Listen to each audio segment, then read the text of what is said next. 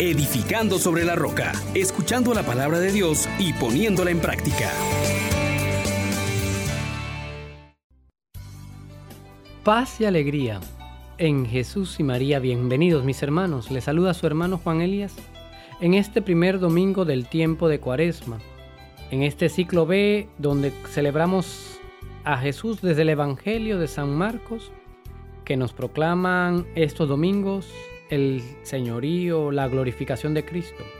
Invitemos pues al Espíritu Santo para que nos acompañe en esta reflexión.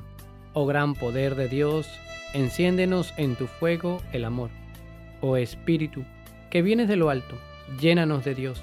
Oh Espíritu, óleo santo, úngenos en el amor. Meditamos hoy, el Espíritu impulsó a Jesús al desierto, donde Satanás lo puso a prueba durante 40 días Vivía entre las fieras y los ángeles lo servían. Después que apresaron a Juan, Jesús se fue a Galilea a anunciar la buena noticia de Dios. Decía, el tiempo se ha cumplido, el reino de Dios está llegando, conviértanse y crean en la buena noticia. Palabra del Señor. Gloria a ti, Señor Jesús. Hermanos, Miremos este detalle interesante que el Espíritu Santo expulsa a Jesús hacia el desierto. Y tenemos que tomar en consideración un elemento interesante. Jesús, como el nuevo Adán, como el verdadero hombre, este que asume toda nuestra realidad, también es empujado fuera, como Adán fue empujado fuera del paraíso. Es empujado al desierto con una violencia lo mueve con poder, se enfrenta así con la experiencia de la lejanía de Dios. Jesús fue puesto a prueba por las potencias del mal para hacer retornar a la humanidad a la patria perdida, al jardín del Edén. Este es el Jesús en que asume toda nuestra humanidad con todas sus fuerzas, con todas sus potencias, pero también con todas sus necesidades y debilidades. Y tenemos que entender algo, hermanos. Poseer el Espíritu Santo, llenarnos de Él, es dejarnos conducir con Él. Y esto no nos asegura al creyente un clima favorable, no nos pone al resguardo de su fe. El Espíritu no protege, obliga a salir a la intemperie, no dispensa de las dificultades, introduce precisamente dentro de ella. Después de la inmersión en el agua, el Espíritu nos sumerge en las ambigüedades, contradicciones, peligros de la existencia cotidiana. Es el bautismo en la humanidad. Es la participación en las luchas de los hombres, siendo el mismo Espíritu el que nos hace hijo de Dios y hermano de todos los hombres. Nos une hacia arriba y hacia abajo. En el desierto, lugar de prueba, de lucha, no de la evasión, se convierte así en el punto de vínculo entre las dos dimensiones, la divina y la humana. La vida en el espíritu no produce almas bellas, sino cristianos que aprenden el oficio de hombres en medio de otros hombres. Vemos a Jesús en el desierto donde Satanás lo prueba, lo tienta. Y tenemos que ver que Satanás, como ser perverso y pervertidor, nos pone a prueba y utiliza diversos procesos dañinos de destrucción. Él es quien arrebata la palabra que ha sido sembrada en el corazón de las personas. Tiene en mente las cosas de los hombres. Es el oponente al que hay que enfrentarse. Es alguien que busca destruir a la persona humana, pero que fracasa ante la presencia de la persona de Jesús. Esa fuerza no está eliminada del todo, pero sí vencida. Hoy Jesús nos muestra que todo ser humano, entre sus muchas posibilidades, tiene la de ser puesto a prueba por diferentes situaciones o circunstancias. Es inevitable, aun cuando desearíamos no tener nunca que pasar por la prueba. Se considera que la prueba, el dolor, la enfermedad son compañeros inseparables del camino en la vida de las personas, así como elementos necesarios para que al final del camino surja con mayor esplendor la experiencia de la alegría, del gozo, del júbilo, del éxito, de la luz de la fe. Así es que Jesús entra en el desierto para mostrarnos que como seres humanos podemos también vencer con la ayuda del Espíritu. Hoy nos damos cuenta también que la fe puede ser puesta a prueba, a prueba por diversas experiencias de mal, del sufrimiento, de la injusticia, de la muerte, hasta parecer opacar la buena noticia de la presencia de Dios en la persona misma y en Jesucristo. Pero esto no es la parte definitiva. Dios tiene la última palabra. Hoy el evangelista Marcos nos presenta a Jesús en el desierto. No nos dice qué tipo de pruebas experimenta, pero para él es suficiente darnos a conocer que Jesús sale victorioso de la prueba a la que fue sometido. Podríamos pensar que esas pruebas se refieren a la relación de Jesús con Dios, tal y como se manifestó en el evento del bautismo. Satanás quiere poner en duda esa relación hacerla tambalear, zarandearla. Intenta poner a Jesús en el terreno de la inseguridad y alejarlo de su posición de confianza delante de Dios. O sea, dividir a Jesús y al Padre. Jesús sale victorioso de las pruebas del adversario. Logra superar al que intenta dividirlo, separarlo del Padre. Se mantiene firme a la voluntad del Padre. Pero para poder vencerlo es necesario ese proceso de intimidad, ese proceso de vida en el espíritu, ese recogimiento interior que es necesario para luchar. Una lucha interior, una lucha por la misión del Padre que nos ha confiado, una lucha contra sus desviaciones, que se presentan con la apariencia de ser su verdadero cumplimiento. Y es necesario entonces que estemos atentos a todos esos peligros que amenazan al hombre y que lo quieren alienar, separar del proyecto que Dios tiene con él. Este primer domingo se nos impulsa a mirar no la tentación, sino la victoria de Cristo sobre ella y Cristo también nos presenta a nosotros como vencedores. Y es que Él asume totalmente su misión.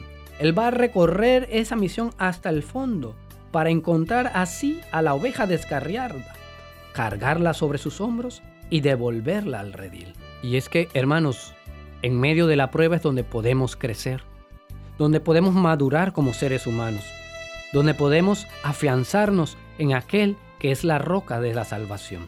Y por eso se nos dice que durante 40 días Jesús experimenta esta prueba. Y cuando hablamos de 40, tenemos que entenderlo como un tiempo prolongado, un tiempo adecuado. Es el tiempo de la vida. Es el tiempo que está ligado con la historia, con todo lo que tú experimentas. Jesús pasó largo tiempo bajo la prueba de Satanás y salió victorioso. Este ha sido un tiempo de madurez, de plenitud, de interiorización de una voluntad, la de aquel que lo ha declarado su amado. Ahora Jesús vivirá en, esa tensión de la llegada del tiempo en que se mostrará el verdadero rostro, el verdadero Hijo de Dios. Es el tiempo en que va a aparecer la cruz, la muerte, pero la resurrección brillará al final. Toda su vida se va a perfilar ahora hacia la cruz, en la que brillará la luz de la resurrección, con la certeza de que para el amado, la prueba de esta vida es garantía de la eternidad. Otro detalle interesante que nos muestra hoy el Evangelio es a Jesús viviendo entre las fieras. Esas fieras que en otro momento pueden ser amenazas para la vida del hombre, ahora están en armonía con Jesús. Ya nos lo dice el profeta Isaías que llegará un tiempo en donde el lobo y el cordero serán vecinos, en donde un niño podrá meter la mano en el agujero de la serpiente y no le picará. Jesús nos está presentando esa restauración que se va a dar en él del hombre con la naturaleza. Y es ver este panorama hermoso donde Cristo se va haciendo plenamente humano y en ese intercambio con el mundo que le rodea y a nosotros también, con este mundo que puede ser en lo salvaje o no, se da una comunión con las fieras del desierto, que nos hace referir a una transformación, a una asimilación de una realidad, de un mundo que en un momento nos amenaza, pero ahora es renovado y es amigable, es armonioso, que nos permite un regreso al origen de esa persona humana en el esplendor del paraíso, de esas relaciones sanas y creativas que hacen del mundo un lugar habitable, un lugar de vida. Qué hermoso ver a Jesús en el desierto de esta manera. Y también vemos a los ángeles sirviendo a Jesús. Este hermoso pasaje nos hace ver el auxilio de Dios en medio de las tribulaciones, en medio de aquellas cosas que nos pueden ofuscar. Ya el Papa Benedicto XVI lo decía en una homilía sobre este pasaje, nos dice que en el desierto, como imagen opuesta al Edén, vemos un lugar de reconciliación, un lugar de salvación. Por un lado, las fieras salvajes y los ángeles sirviendo al Señor. Esta es la realidad en la que Dios ha puesto su empeño, la salvación del ser humano.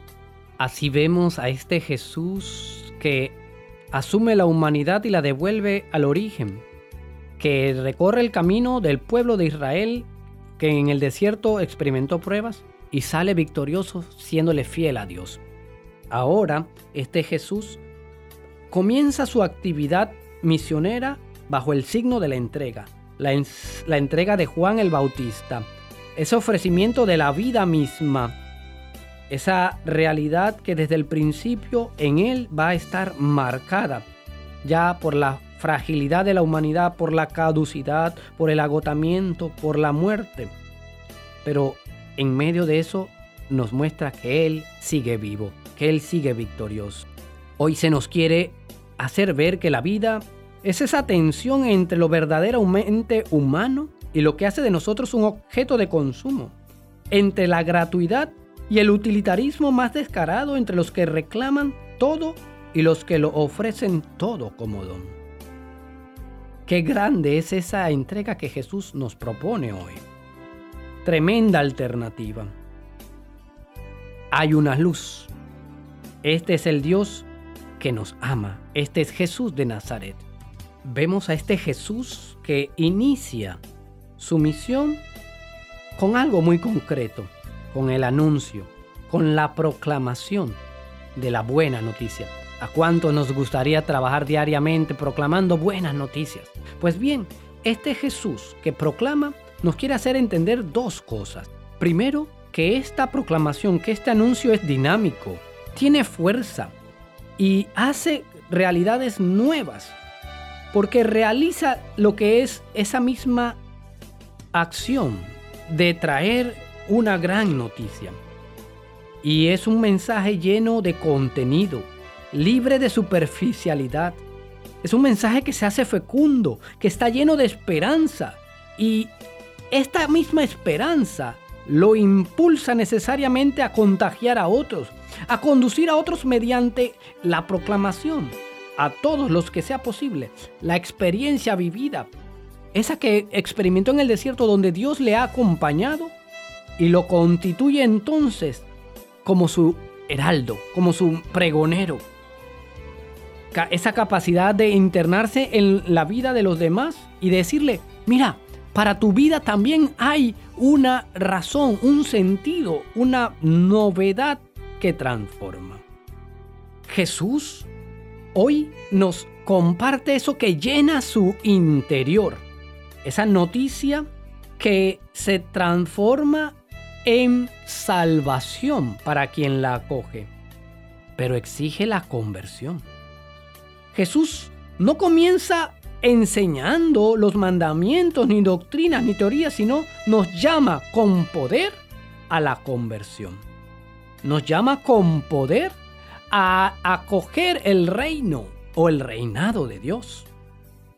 Es tener entre ceja y ceja el retorno a Dios o mejor aún, el mirar a Jesús cara a cara. Creerlo, esperar en Él porque Jesús ahora proclama esta buena noticia. una noticia que lo cambia todo. Jesús nos anuncia la buena noticia de Dios. Aquello que Dios le ha confiado, el Padre que lo ha declarado su Hijo amado, el de sus complacencias, el de estrecha relación, le hace partícipe de una noticia que no es solo para Jesús, es para ti y es para mí. Y cuando tú conoces esta noticia, tu vida comienza a dejar atrás aquellas cosas que no son saludables. Este primer domingo del tiempo de Cuaresma es para llegar a conocer esa bondad infinita de Dios y decidirte a seguirlo, a romper con lo que hay de por medio.